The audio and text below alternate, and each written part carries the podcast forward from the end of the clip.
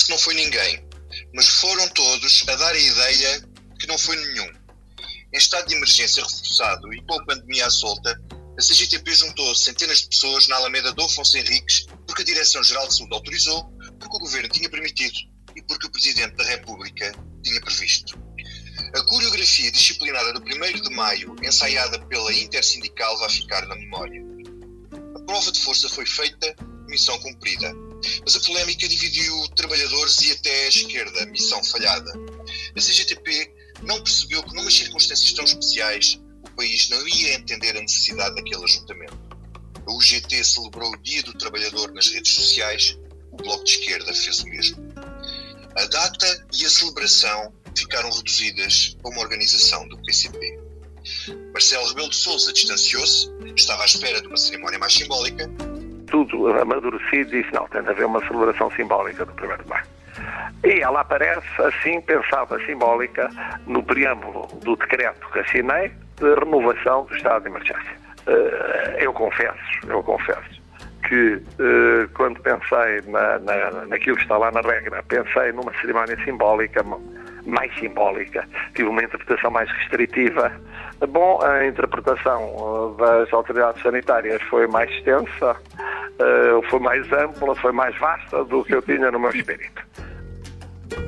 A Ministra da Saúde atirou para Marcelo, que tinha aberto essa possibilidade. Estava eh, em linha com aquilo que foi eh, a excepcionalidade prevista no, no decreto presidencial que eh, se referia ao estado de emergência e que contemplava uma exceção para a celebração do Dia do Trabalhador. Secretário da Saúde atirou para a Direção-Geral da Saúde, que aprovou as garantias do distanciamento social dos sindicalistas. Em entrevista a SIC, a mesma Marta Temido ainda disse que se a Igreja fizesse uma celebração nos mesmos termos da CGTP, que não via qualquer problema o 13 de maio em Fátima. Mas a Igreja disse que não e o Rio apareceu a dizer que a Igreja tinha mais juízo que a intersindical. Estes são todos bons ingredientes para a nossa Comissão Política de hoje, onde ainda vamos falar do desconfinamento, da popularidade do Governo e do que nos espera a política no futuro sempre esse futuro. E ainda do enorme elogio que o ministro Augusto Santos Silva fez hoje, numa entrevista ao JN, a Marcelo Rebelo de Sousa. Este episódio tem o apoio da TAP Air Portugal. Dê asas ao seu negócio e ganhe dinheiro enquanto voa. Adira já ao programa da TAP para empresas em tapcorporate.com. Para debater estes temas, tenho comigo, a partir de casa e ao telefone, a Rosa Pedroso Lima, jornalista do Expresso, que acompanhou a preparação do 1 de maio e esteve na Alameda. Olá, Rosa. Olá, Vitor. Nos estúdios em Passo de Arcos, a Paula Santos, diretora adjunta do Expresso. Olá, Paula. Ora, viva a todos. E também em casa, eh, o Miguel Santos Carrapatoso, eh, jornalista do Expresso. Viva, Miguel. Olá, viva. Eu sou o Vitor Matos.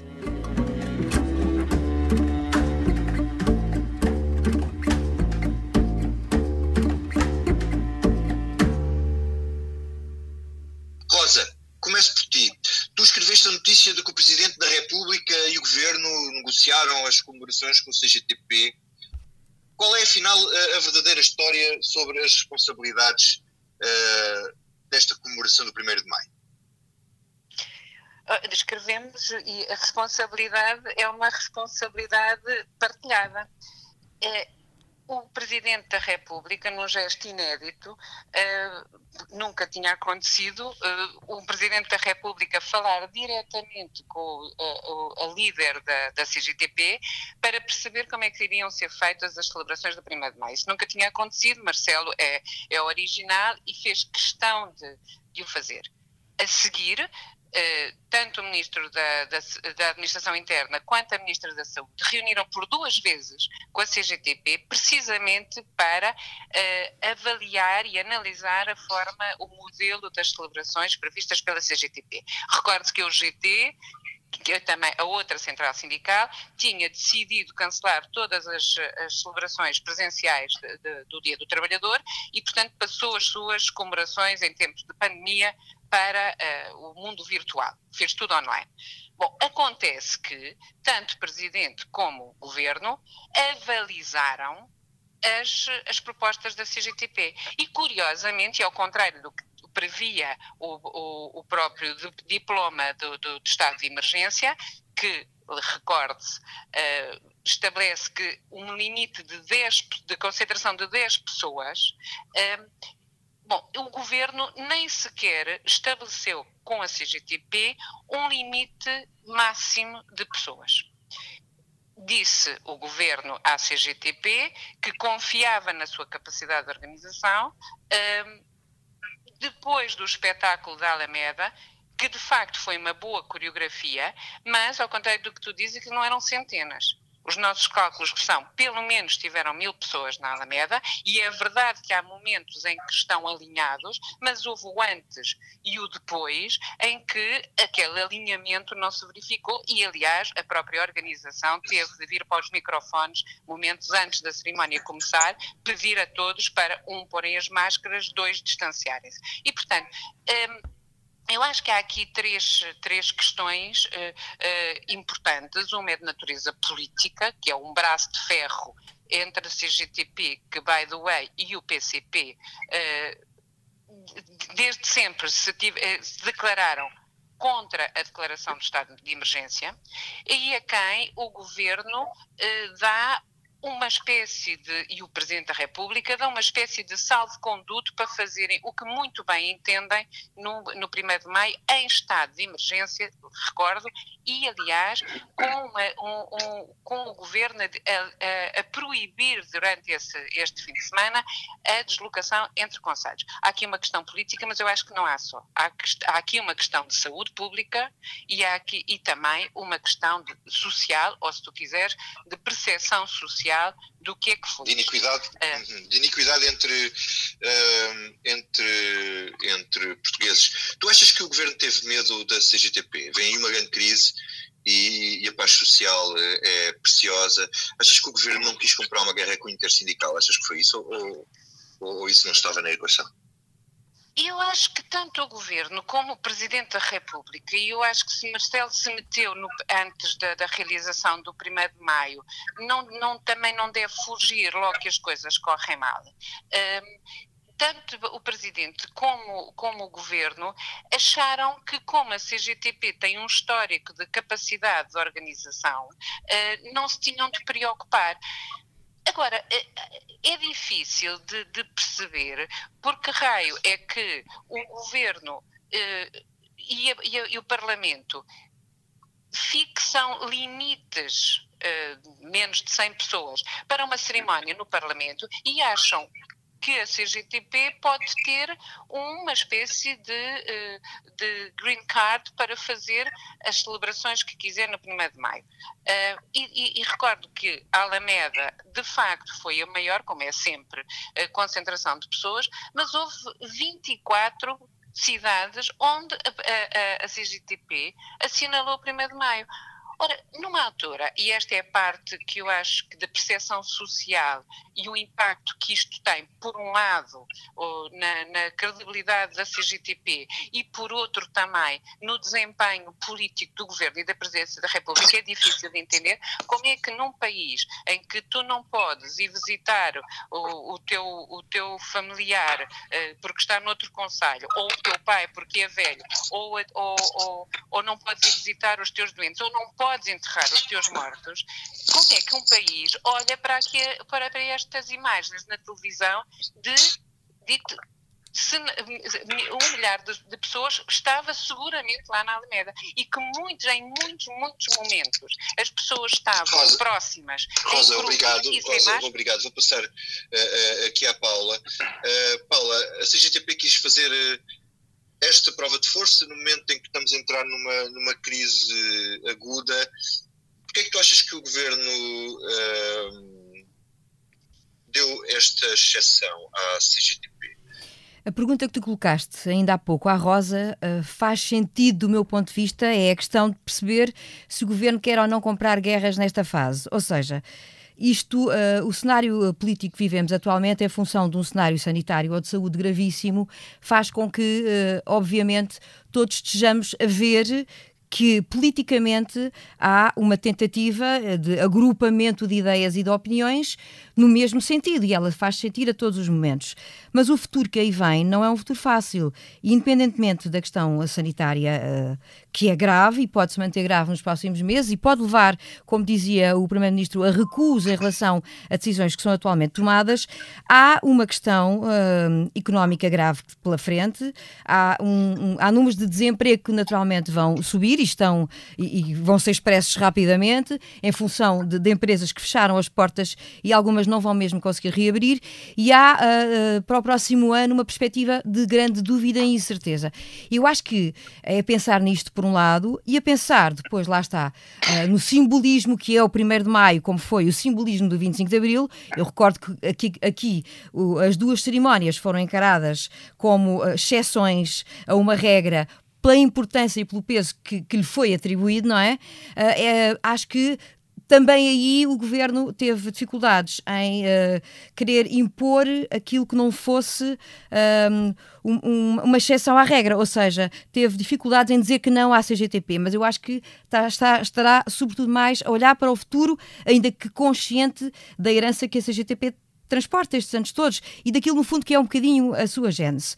Onde as coisas não batem certo agora, e começamos pelo Presidente da República, é obviamente quando se começa a perceber, afinal, de quem é que partiu a ideia e quem é que permitiu. Uh, é verdade que Marcelo Rebelo de Sousa ontem disse que gostaria de ter visto uma cerimónia mais simbólica, mas devia tê-lo feito antes, ou seja, os prognósticos no final do jogo, se me é permitida a expressão, quando todos nós assistimos àquilo que foi o jogo e houve críticas abundantes, até por parte da esquerda, atenção, que isto, não, isto aqui não é uma questão que envolve só esquerda e direita, basta ver a posição que o Bloco de Esquerda tomou nesta matéria e já nem vou ao GT, uh, que tem posições diferentes uh, da CGTP muitas vezes ao longo da, da, da vida sindical, como nós sabemos.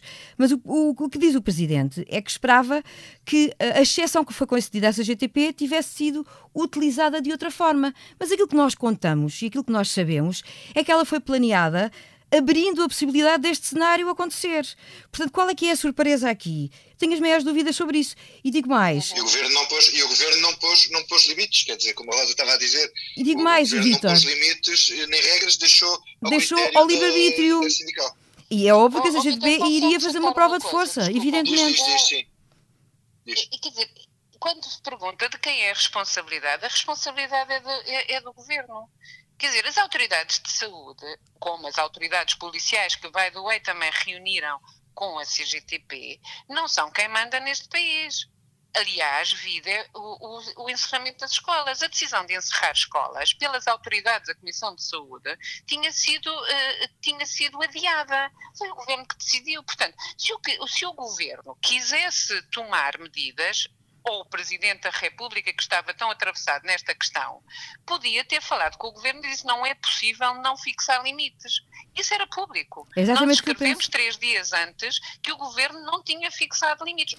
Deixa-me só concluir num ponto, Rosa. Limites que tem a ver com o Presidente da República. No caso do 25 de Abril, aquilo que foi aprovado no Parlamento, que estava em cima da mesa, acabou por não ser aquilo que se verificou. Exato. Porquê é que não foi? Não foi porque, entretanto, na opinião pública, através quer dos outros partidos com que concordavam, mas sobretudo da opinião pública em geral, levantaram-se questões pela exceção que estava a ser permitida. E aí, o papel do Presidente da República, naturalmente, foi fundamental. Eh, eu não acredito que Marcelo Rebelo Sousa não tenha com Ferro Rodrigues, com quem nós sabemos que tem uma boa relação, não tem apenas com o Primeiro-Ministro, não tenha uh, discutido o tema e não se tenha minimizado até ao detalhe, aquilo, uh, ao pormenor a que, a que assistimos, a contenção do que foram as celebrações no Parlamento, que não era, repito, o plano inicial.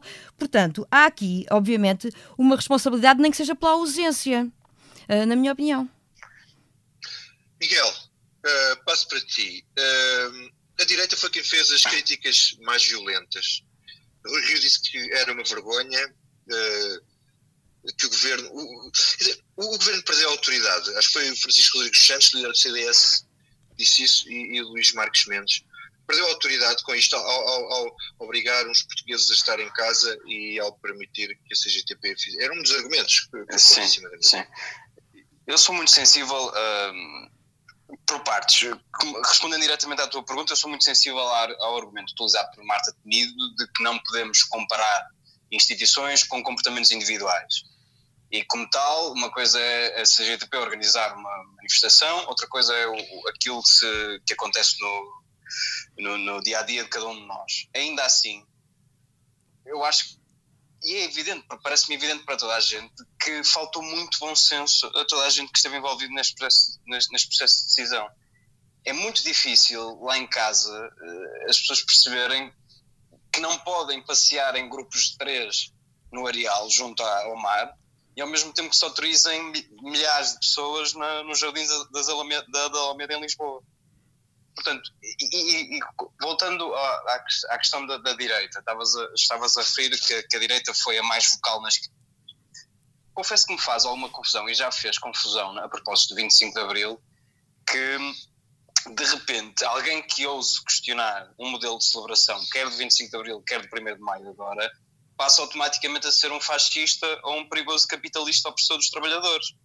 Eu acho que o que, que as pessoas que criticaram este modelo de organização pesam sobretudo os riscos para a saúde pública que estas pessoas estão a correr e estão a fazer com que outras pessoas corram, porque no final do dia as pessoas que vieram de, autocarro do Seixal voltaram às suas casas e estiveram concentradas com outras pessoas de outros pontos da região de Grande Lisboa. De outros conselhos, que não era permitido, não é? Portanto, há um risco evidente e não, há, não é possível garantir de boa fé que todas as medidas de segurança foram acauteladas, é virtualmente impossível. Nós passamos semanas, meses a ouvir sobre um vírus que é altamente perigoso e cujo contágio é muito rápido, Uh, e agora é impossível que, que, que, que, seja possível compreender que milhares de pessoas reunidas no, na, no Jardim da Alameda, em Lisboa, não tivessem corrido um risco enorme. É verdade, sobre a questão, da, questão da, da responsabilidade. Eu acho que de facto a Rosa dizia bem, e a Paula também, ninguém saiu bem nesta fotografia, não saiu bem o governo, porque rapidamente chutou as culpas para, a, para, para as autoridades de saúde, mas uma, uma, figura sem rosto que volta e meia serve para Deixa-me só acrescentar, a ministra, eh, de alguma forma, também chutou para o Presidente da República, quando diz que a manifestação claro, estava prevista, é isso, neste caso, no, no, decreto presidencial, não é? Também envolveu o Presidente. Meia, atira as culpas para, para as autoridades de saúde sempre que, sempre que quer justificar decisões e quando vai contra as recomendações dessas mesmas autoridades de saúde, a opinião já não importa, como foi, por exemplo, no caso do encerramento das escolas. O Presidente da República que disse que lavou as mãos e dizendo que não sabia que, que, que, a, que, a, manifestação ia ter esta proporção. Ora, se não sabia, acreditando que de facto não sabia, me parece altamente improvável, mas acreditando nas palavras de Marcelo Rebelo de Sousa, se não sabia, tinha a obrigação de saber, tinha a obrigação de se informar antes de assinar aquele decreto de, de, de presidencial.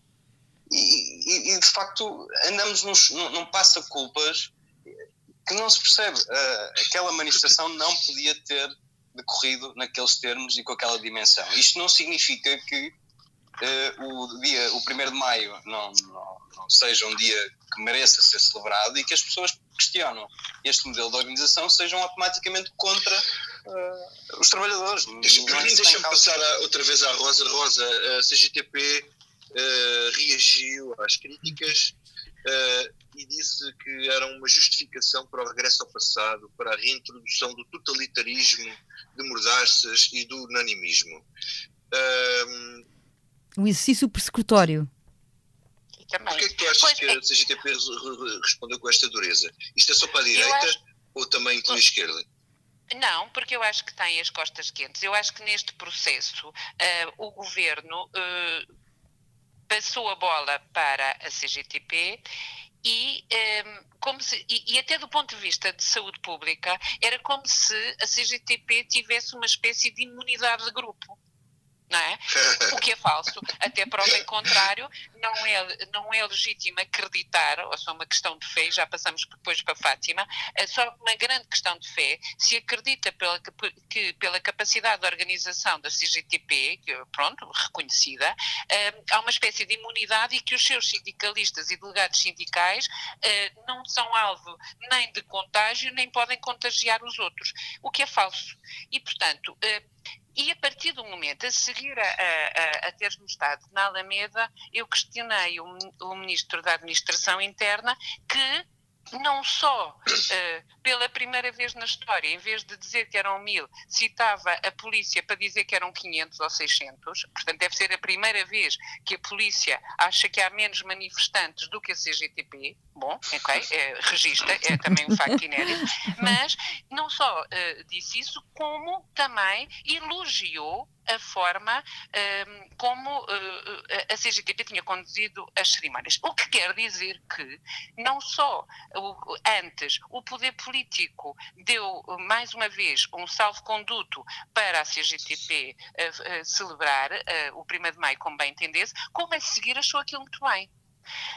Uh, isto, uh, e portanto, deu uma força à CGTP para, no discurso Isabel Camarinha dizer, uh, manter todas as reivindicações, uh, o plano de, de, de, reivindicativo da CGTP aprovado no Congresso, como se o mundo não tivesse dado uma volta, como, como se fosse possível continuar a exigir aumentos de salários, a proibição dos despedimentos em qualquer circunstância, que o layoff seja pago a 100%.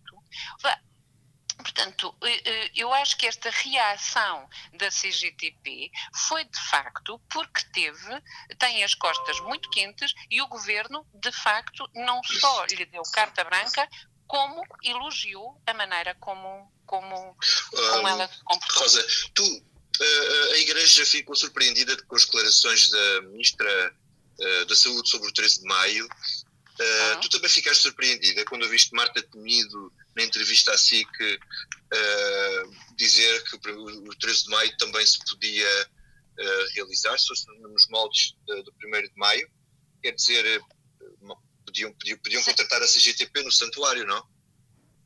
É uma sugestão, acho, acho que é uma boa ideia. Mas sim, fiquei surpreendida, o, a Igreja ficou surpreendida e eu acho que foi uma, mais um episódio de, em que uh, o governo tentou passar as culpas. Aliás, aquilo que a ministra disse uh, nessa entrevista, ou seja, que uh, era possível que a Igreja organizasse o, primeiro, o, o 13 de maio, se fossem respeitadas as medidas de, de, de, de segurança e distanciamento etc., que foram feitas pela CGTP, mas no dia seguinte já disse mais ou menos o contrário e depois eh, recuou. A verdade é que a Igreja ficou surpreendida por uma questão muito simples. Desde dia 4 de abril, que a Igreja relação, cancelou as cerimónias presenciais 13, eh, do 13 de maio e isso foi consertado com o governo. Aliás, a, a, Igreja tem eh, mantido sempre comunicação eh, com o governo sobre as restrições impostas às celebrações. É, é preciso lembrar que a Igreja cancelou todas as missas e todas as peregrinações, eh, peregrinações, eh, procissões e cerimónias da Quaresma, antes mesmo de ser decretado o estado de emergência, e, portanto, o princípio que a Igreja adotou e que foi elogiado pelo Presidente da República, pelo Primeiro-Ministro, pela, pelo própria Ministra da Saúde, eh, como uma, como uma ação de enorme responsabilidade social, veio ser baralhado por esta declaração da ministra. Eh, no próprio domingo, o Papa e o Cardeal Patriarca vieram dizer que, face à pandemia, eh, as peregrinações de maio, que é o mês por excelência de devoção mariana, e portanto claro que, que, Fátima é uma dessas grandes manifestações religiosas da Igreja Católica, eh, o Papa dizia as peregrinações de maio devem ser espirituais. É um enorme esforço da Igreja. O Papa uh, deu deu o exemplo naquelas imagens, aquelas duas imagens fabulosas dele sozinho na Praça de São Pedro e depois acompanhado por um grupo restrito de médicos e de enfermeiros do Vaticano na Via Sacra e, portanto, a, a, a o governo português sabe que a posição da Igreja é muito difícil, eh, mas está tomada, está fechada. Não vale a pena imaginarmos deixa, deixa é passar possível... a Paula. Uh, Paula, uh, a ministra errou ao criar esta aparente falta, falsa expectativa à, à Igreja Católica. Eu penso, em primeiro lugar, que a ministra podia ter criado um problema ao governo. Imagine-se que a Igreja Católica, na sequência das declarações da Ministra, claro está que este historial todo que a Rosa nos conta e que nos relembra uh, não sustenta aquilo que eu vou dizer a seguir e, e de facto não aconteceu. Mas imagine-se que a Igreja Católica respondia positivamente àquilo que foi uma espécie de desafio lançado pela Ministra. A Ministra deixa esta hipótese no ar numa entrevista onde é questionada justamente por causa do que aconteceu no 1 de Maio. Foi no dia a seguir e uh, porque é que a regra de exceção para o 1 de Maio não seria adotada em relação às celebrações do, do 13 de Maio em Fátima. E a reação da Ministra uh, no fundo, numa tentativa de fugir à questão, mas acima de tudo de mostrar que não a faria, que não fazia diferenças entre altas instituições, não é? De alguma maneira, uh, foi essa que nós sabemos, foi dizer que com estas regras se poderia considerar a hipótese. Ora, esta hipótese não só estava muito afastada pela Igreja, como estava afastada pelo Governo. O Primeiro-Ministro anunciou eh, de, convictamente que não haveria cerimónias em Fátima. Como é que, se a Igreja uh, não tivesse tido, e e eu não queria muito recorrer à palavra juízo aqui, mas é um bocadinho disto estamos a falar, outra forma de encarar esta vivência toda e tudo aquilo que nos está a acontecer, imagine-se que não era com a Igreja, era com outra instituição, o que podia ter acontecido aqui uh, era uma abertura para cerimónias em Fátima de forma diferente. Mas uma peregrinação em Fátima não se contém com uh, dois metros de distância. Portanto, o bom senso aqui e o problema sanitário uh, que, que, o país atravessa com, com, grave e que nos pode levar uh, até a recuar em várias coisas, não permite que se abram exceções que podem levar e pôr em causa, podem levar a, a, a que a saúde de todos nós mais uma vez possa uh, retroceder num processo complicadíssimo que nós ainda estamos a aprender a gerir todos os dias. Portanto, eu acho que a ministra Paulo, aqui uh, foi pouco sensata na forma como colocou a questão. Paulo, obrigado. Uh, Miguel, passo para ti mudo de tema. Começou o desconfinamento uhum. e António Costa já disse que não teria qualquer problema, rebuço, disse ele, em recuar. ao mesmo tempo, o governo está com altos níveis de popularidade e uma, e uma sondagem da Pitagórica uh, para o DN e TSF dava 42% ao PS e 23% ao PSD. Entretanto, enquanto o governo tem estes índices de aprovação, o, o Rio voltou às críticas. Uh, que futuro tem a oposição do PSD nestas circunstâncias? Com um, um, governo que parece que está a fazer as coisas bem feitas e que as pessoas, e que dá, até cria estas margens de, para avançar, deixa, deixa a margem de recuo logo uh, uh, assente nas medidas mais complexas. Que margem tem o PSD para, para crescer nestas circunstâncias? Uh, um comentário à tua pergunta depende sempre de, de, uma primeira análise ao que será a prestação do governo e, e perceber como é que se justificam estas taxas de popularidade. Uh, é normal e temos visto isso em quase todos os, os países europeus, que os líderes nacionais, nesta altura do campeonato, em que foi exigida uma resposta musculada à crise sanitária, tenham altos índices de popularidade. Eu acho que António Costa ainda está nessa fase, ou seja, as pessoas, os portugueses, de um modo geral, compreenderam uh, a necessidade e a resposta dada pelo governo à crise sanitária. Mas vamos entrar numa segunda fase, aliás, já entramos nela, que é perceber que efeitos da recessão económica terá na popularidade do governo e de quem toma as decisões. E é aqui que se começam a ver algumas falhas na resposta do governo. Temos a questão do layoff, que é, por todo, que é para todos evidente que falhou, pelo menos, até para as próprias, próprias expectativas do governo, ficou muito aquém daquilo que esperava o governo. E vamos começar a ver também problemas associados ao crescimento do desemprego, que é sempre um medidor importante para analisar a popularidade do governo ou a falta dela, um, ao, aumento de problemas sociais como a falta de habitação e, e o aumento da, da, fome, por exemplo, que, que os, os, sinais já estão aí, sobretudo no que respeita à, à falta de alimentação de muitos portugueses, e portanto é, é a partir daqui que, o, que, que o, o, o, o, cronómetro volta um bocadinho ao zero. É a partir daqui que vamos ver se o governo consegue ou não manter este, esta, esta alta taxa de popularidade. E tudo depende da resposta que der aos problemas sociais e económicos que aí vem. Neste, noutra, na, numa pista imediatamente concorrente, corre Rui Rio. Tu disseste que o Rui Rio uh, uh, voltou às críticas. Rui Rio tem, tem feito algumas críticas pontuais à resposta sanitária dada pelo governo e algumas medidas como a libertação de, de, de reclusos e da questão do, da aplicação do layoff a partir do, do, do, discurso que faz do 25 de Abril, eu noto uma, uma inversão, uma inversão não, uma, uma ajustada estratégia do Rio Rio. Já no discurso do, do 25 de Abril já foi bastante crítico quando disse que as falhas que foram cometidas não se podem repetir, que aos, recuperou o conceito de geringonça, disse que, é, que, são os aliados do PS à esquerda e o próprio PS que tem de provar que não será preciso austeridade e, portanto, começou a pouco e pouco a ajustar a estratégia para uma, uma posição de maior uh, oposição.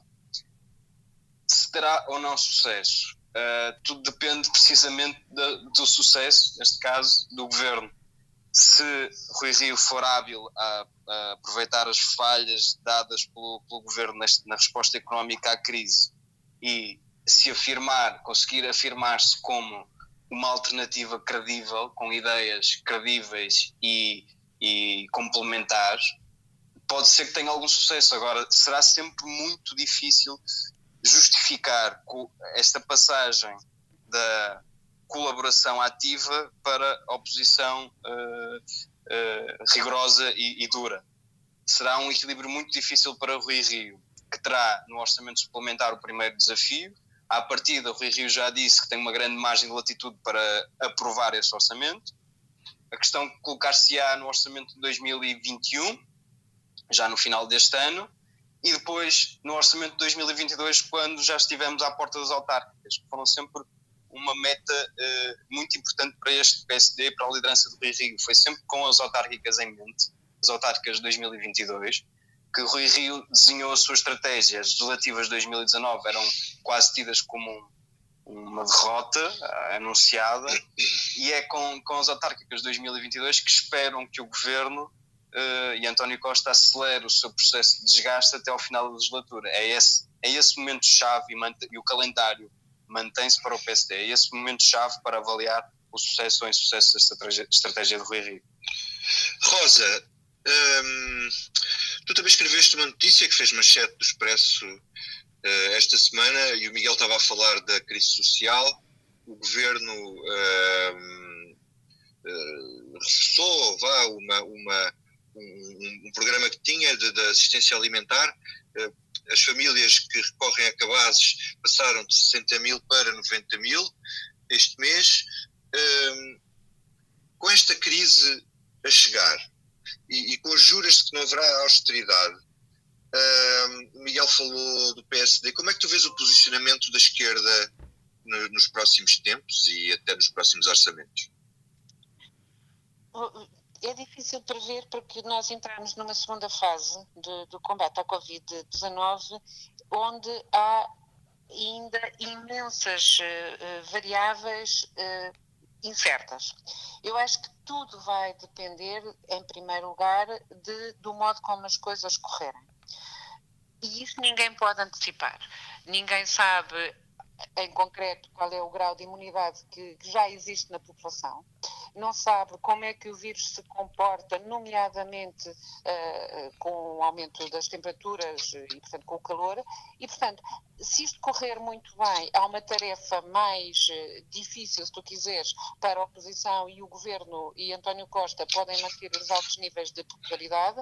Se as coisas começarem a correr, uh, de descambar, e se tiver, por exemplo, daqui a 15 dias de dar um passo gigantesco atrás, porque o nível de infecção, de infecção disparou, uh, esperamos todos que não, mas portanto eu acho que ainda estamos a jogar com demasiados uh, imprevistos um, ehm, que podem obviamente condicionar as estratégias das oposições e da esquerda. Há evidentemente na esquerda uma diferença, uh, as juras até de amor que surpreendentemente hoje o ministro Santos Silva fez à geringonça, uh, também são significativas, mas eu vejo no PCP e no Bloco comportamentos completamente diferentes. Eu acho que o PCP radicalizou o seu discurso, acho que uh, é muito claro agora a marcar a posição de que uh, votou sempre contra uh, o, o, decreto do estado de emergência. Responsabiliza a crise social e económica por se ter tomado exatamente essa medida. E, portanto, vamos ver, como te digo, acho que há demasiadas variáveis uhum. em jogo. Variáveis em. Paula, hum, com a crise, tu achas que haverá maior estabilidade nos próximos anos? E que ninguém vai querer criar uma crise política em cima de uma crise económica gravíssima e de uma crise sanitária? Acho que a tendência pode ser essa. Acho que atualmente, claramente, estamos neste, nesse cenário, não é? Uh, neste momento, uh, é, é normal que os governos, de forma geral, e este não é exceção, tenham um, altos índices de popularidade, porque as autoridades, as pessoas olham para elas e confiam nas autoridades como o recurso que temos todos ao nosso dispor para garantir a segurança num cenário absolutamente de dúvida e de incerteza. Além disso, há obviamente uma aprovação do trabalho, em particular do governo e da forma como tem gerido todo este processo que, que se vê na, na, na, nas sondagens, ainda agora falavas numa ainda há pouco, e isso reflete-se, obviamente, esse papel do governo e a forma como ela é entendido pelas pessoas uh, também joga a favor do governo nesta altura. É muito complicado uh, haver uma crise em cima destas, mas há sempre um papel que, da oposição que é o papel de uh, fiscalizar, mais do que isso, é um dever de fiscalização da ação do governo. E ele deve ser feito independentemente das leituras dessa fiscalização tenderem para se achar que se está num terreno de alguma deslealdade que não deve existir. Ou seja, a gestão da oposição tem que ser feita no contexto atual mas não pode deixar de ser exercida, e isto quer à direita, quer à esquerda. Essa, uh, esse, esse, caminho que Rui Rio tem vindo a fazer aos poucos, na opinião do Miguel, que pode eventualmente não uh, estar em causa neste orçamento suplementar, mas estar no próximo, eu duvido que esteja em algum deles este ano, com franqueza. Uh, devido mesmo, porque acho que é um ano de, de, de grande exceção.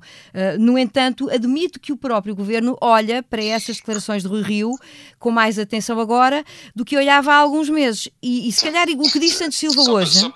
Deixa-me só acrescentar isto. Se calhar o que diz Santos Silva hoje é que uh, também temos que olhar para, para, a esquerda outra vez. Ou seja, porque o governo está aqui num tabuleiro, num xadrez, que nesta altura pende totalmente para o seu lado, em termos de até de congregação de apoios, mas nunca sabe como será o futuro.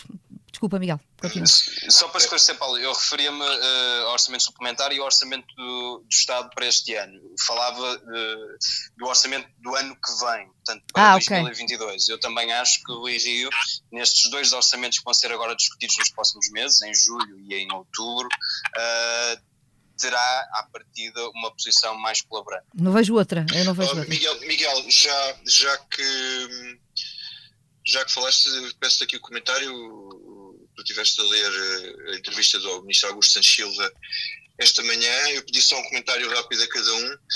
Ele diz o seguinte sobre Marcelo Rebelo de Sousa. As coisas correram otimamente bem. Não foi só otimamente, foi otimamente e bem. As personalidades do Presidente da República e do Primeiro-Ministro combinaram harmoniosamente, projetando ambas uma força ao país que o país reconhece. Ora, se isto não é dar as mãos e cantar um Kubaiá, uh, não sabemos o que é. Isto uh, não é um endorsement para as presidenciais? Uh, eu acho que, que, aqui todos gostamos de, de, política e é sempre um prazer começar o dia a ler uma entrevista de Augusto Santos Silva. De facto, é, é uma pessoa com, com instinto político assinalável. a entrevista é divertidíssima e muito interessante e tu destacaste essa passagem da, da, da, entrevista, eu destaco outra, que do ponto de vista político também diz muito. Uh, Augusto Santos Silva divide o tal endorsement, eu também concordo, acho que foi um endorsement, claro, a Marcelo Rebelo de Sousa, em, em, duas fases. A segunda foi a que tu disseste, uh, a relação entre António Costa e, e Marcelo Rebelo de Sousa correu tão bem que não vale a pena quebrá-la, mas há um primeiro motivo, e é aí que começa a resposta de Augusto Santos Silva, em que uh, diz claramente o PS, estou, estou a citar, o PS deve ter uma consciência bem clara de duas coisas. Em primeiro lugar, da importância e da urgência total do esforço de governação neste momento. Que é como quem diz, nós temos tantos problemas em mãos, não nos vamos meter num que é encontrar um candidato alternativo a Marcelo Rebelo de Sousa nesta altura do campeonato. Rosa, o que é que tu achas desta harmonia? Eu achei kits a declaração, mas pronto, é, um, é um género. Para combinar harmoniosamente personalidades é assim uma coisa que me soa a kits, mas uh, tirando essa apreciação, acho claro que é um sinal de, de, de apoio à candidatura de, de, de Marcelo Rebelo de Sousa, a recandidatura, mas acho que também é um sinal claro para uh, Ana Gomes avançar.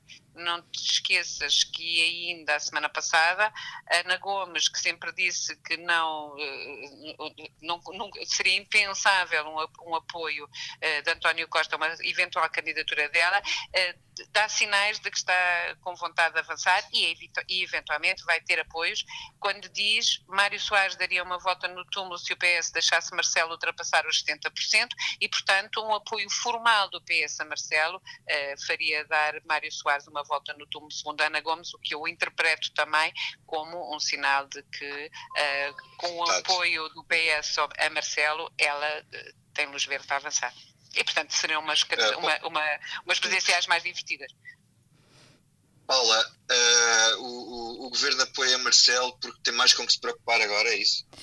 Uh, provavelmente sim, e porque não, uh, porque as coisas não, de facto não correram mal nesta gestão com o Presidente e não têm corrido mal.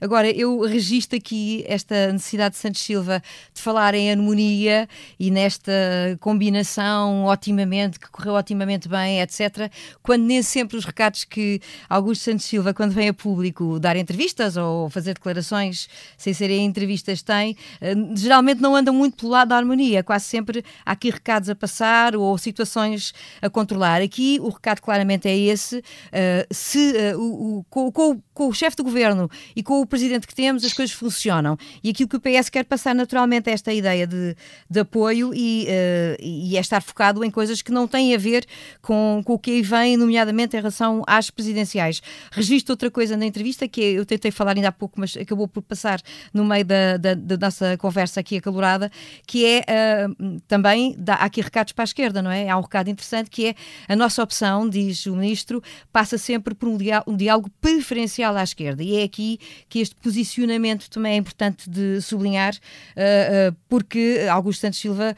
uh, sabe o que diz, ou seja, e, e há aqui um, uma necessidade, ultrapassada a questão presidencial, que para ele está arrumada com esta declaração de harmonia e de, de, de vontade de encontro de personalidades, não é? Acho que há aqui um lado depois de perceber como é que fica o resto do jogo político e, e, já sabemos que o governo é minoritário. Nesta altura é um governo que tem, obviamente, o apoio todo que nós conhecemos, mas o futuro eh, poderá trazer outros cenários. Vítor. E agora vamos ao que não nos sai da cabeça. Paula, começo por ti. O que é que não te sai da cabeça? Aquela frase que ouvi do ministro Pedro Cisa Vieira na semana passada a admitir que o governo defraudou as expectativas das empresas porque não pagou a tempo e horas, isso entenda-se, tem a ver com o calendário que foi o governo que definiu, não é?